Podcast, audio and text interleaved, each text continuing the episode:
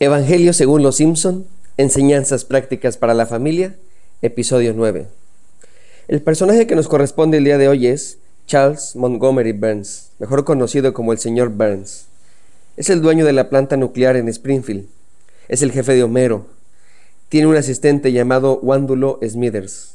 El señor Burns es el más rico, poderoso y anciano de todo Springfield. De hecho, la revista Forbes sacó un artículo calculando su fortuna en 16,8 billones de dólares.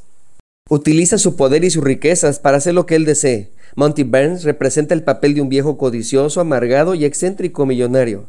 Es avaro, tacaño y egoísta. Es el arquetipo de los grandes empresarios capitalistas. Se trata del insaciable deseo de seguir aumentando su fortuna y su poder a toda costa, sin importar la desgracia ajena. Ese clásico jefe desinteresado por sus empleados no le preocupa su seguridad o bienestar. Es un capitalista despiadado y sin escrúpulos. El señor Burns es el villano de la serie. Es perverso. Permítame ponerles unos ejemplos. Ha secuestrado cachorros para hacerse con ellos un abrigo de piel. Ah, no se preocupen, no lo logra. Los convierte en perros de carreras. Atropelló a Bart, se robó un billete de un trillón de dólares, que era para ayudar a Europa después de la Segunda Guerra Mundial. Bloquea el sol para que usen más energía eléctrica y él gane más dinero. Sin embargo, hasta el malo más malo tiene actos de bondad. El señor Burns salva la escuela primaria Springfield pagando una gran deuda. Después de que Homero salva con mucha suerte la planta nuclear por su incompetencia, el señor Burns le agradece a él, pero también le promete ayudarle a bajar de peso. Inicialmente intenta hacerlo a través de unas rutinas de ejercicio, pero se rinde y decide pagar la cirugía de liposucción, para la alegría de Homero. En otro capítulo, salva a Lisa de una cabra loca. En otro, arriesga su vida para salvar a la mujer que ama, llamada Gloria. Y aunque no siempre parece, Burns tiene una genuina preocupación por Smithers. En un capítulo le ruega que se vaya de vacaciones y que no se preocupe por el trabajo. Una vez más, la buena nueva de los Simpson es, si él puede, nosotros también.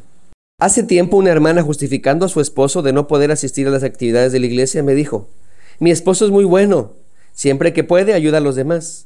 No le dije, solamente lo pensé, pero, bueno, ¿Comparado con quién? Porque si nos comparamos con Hitler, no, pues todos sacamos mención honorífica. Pero si nos comparamos con la Madre Teresa de Calcuta, tal vez no nos vaya tan bien.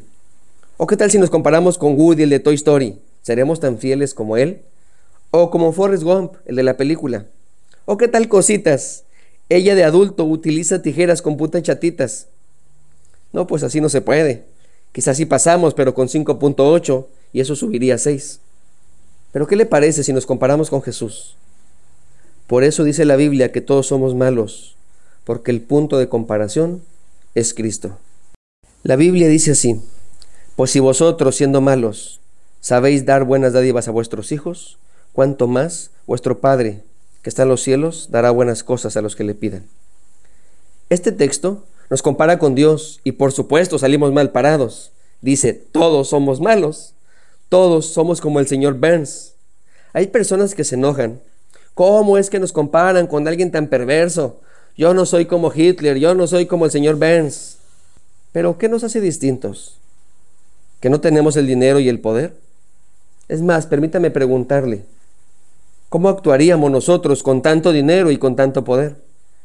Ya sé, ya sé que usted me va a responder y me va a dar un speech al estilo Miss Universo.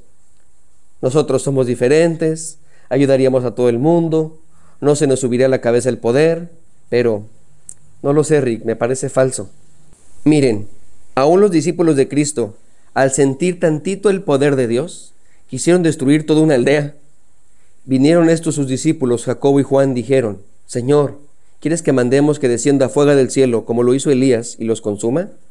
Esto está en Lucas 9:54. Se dice que Juan es el discípulo del amor. ¿Cómo lo ve? Les comparto el contexto de lo que está pasando. Antes de esta escena, unos días atrás, Jesús había reunido a sus doce discípulos. Les dio el poder y la autoridad sobre todos los demonios y para sanar enfermedades. Y les envió a predicar el reino de Dios y a sanar a todos los enfermos. Vueltos los apóstoles, le contaron todo lo que habían hecho. Jesús, tomándolos aparte, se fue a un lugar desértico en una ciudad llamada Bethsaida. Quiero que imaginen, cada discípulo tiene el poder para sanar y autoridad sobre los demonios. Eran una especie de X-Men espirituales, unos Avengers del reino, la Liga de la Justicia Divina, como quieran llamarles. ¿Apóstoles? ¿Tan seguros? Bueno, estos apóstoles experimentaron el poder de Dios. Las piedras del infinito quedaron cortas al compararlas. Ni He-Man tenía tanto poder. En ese contexto, Jesús decide ir a Jerusalén y manda unos mensajeros a una aldea en Samaria para hacerles algunos preparativos. Pero en esa aldea no le recibieron. Ahora bien, ¿qué haría usted? Recuerde que estos discípulos tienen más poder que Superman. Les leo lo que sucedió. Viendo esto sus discípulos Jacobo y Juan, dijeron, Señor, ¿quieres que mandemos que descienda fuego del cielo como hizo Elías y los consuma? Eso pasa cuando recibimos poder. ¿Quieres ver qué pasa cuando tenemos mucho dinero? Déjame te platico otra historia de la Biblia. Un hombre importante se acercó a Jesús y le hace una buena pregunta. ¿Qué debería hacer yo para heredar la vida eterna? Jesús le responde que él ya conoce los mandamientos y le menciona unos cuantos. No cometas adulterio, no cometas asesinato, no robes, no des falso testimonio, honra a tu padre y tu madre. Lo que se esperaría es un poco de humildad de este tipo y que este hombre nos dijera, bueno, no lo estoy cumpliendo, ¿qué es lo que tengo que hacer? Y a reconocerse en bancarrota espiritual, se convertiría en un bienaventurado por ser un pobre en espíritu. Sin embargo, se tiene esta idea de que si te va bien en la vida es porque estás bien espiritualmente. Así que si eres millonario, no puede tu vida espiritual estar en bancarrota. Así que él contesta, Señor, he obedecido todos estos mandamientos desde que era joven. Entre paréntesis, eso es una mentira. Nadie cumple con toda la ley, porque el que cumple con toda la ley, pero falla en un solo punto, ya es culpable de haberla quebrantado toda. Pero Jesús no quiere darle bibliazos, lo que quiere decirle y quiere enseñarle que Él es un pecador, que Él es malo como usted y como yo. Quiere que Él se dé cuenta, pero por sí mismo. Así que le hace un desafío. Hay una cosa que todavía no has hecho. Vende todas tus posiciones y entrega el dinero a los pobres y tendrás tesoro en el cielo. Después ven y sígueme. Cuando el hombre oyó esto, se puso muy triste porque era muy rico. Jesús lo vio y le dijo, Qué difícil es para los ricos entrar en el reino de los cielos. De hecho, es más fácil que un camello pase por el ojo de una aguja que un rico entre en el reino de los cielos. Déjame preguntarte una vez más. ¿Eres bueno? ¿Comparado con quién? Los que estaban allí alrededor dijeron, entonces, ¿quién podrá ser salvo? ¿Quién podrá llegar al cielo? ¿Quién podrá entrar en el reino de los cielos?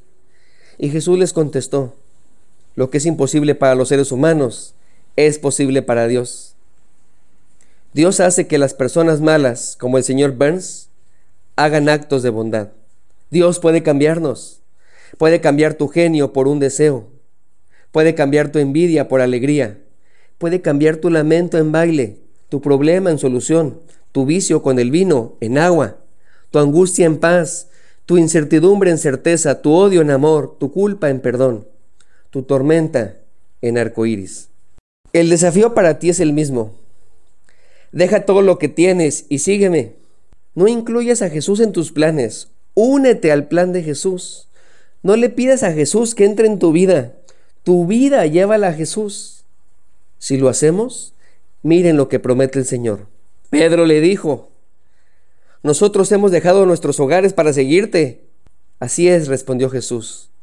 Y les aseguro que todo aquel que haya dejado casa o esposa o hermanos o padres o hijos por causa del reino de Dios, recibirá mucho más en esta vida y tendrá la vida eterna en el mundo que vendrá. Les quiero compartir una frase de un gran pastor. Ningún bienestar temporal vale más que el proyecto de Jesús. Sigamos al Señor con fe. Sigamos su proyecto. Si lo hacemos, nuestra familia estará mucho mejor. Dios te bendiga soy el pastor Alex Cunillé y estaré orando por ti.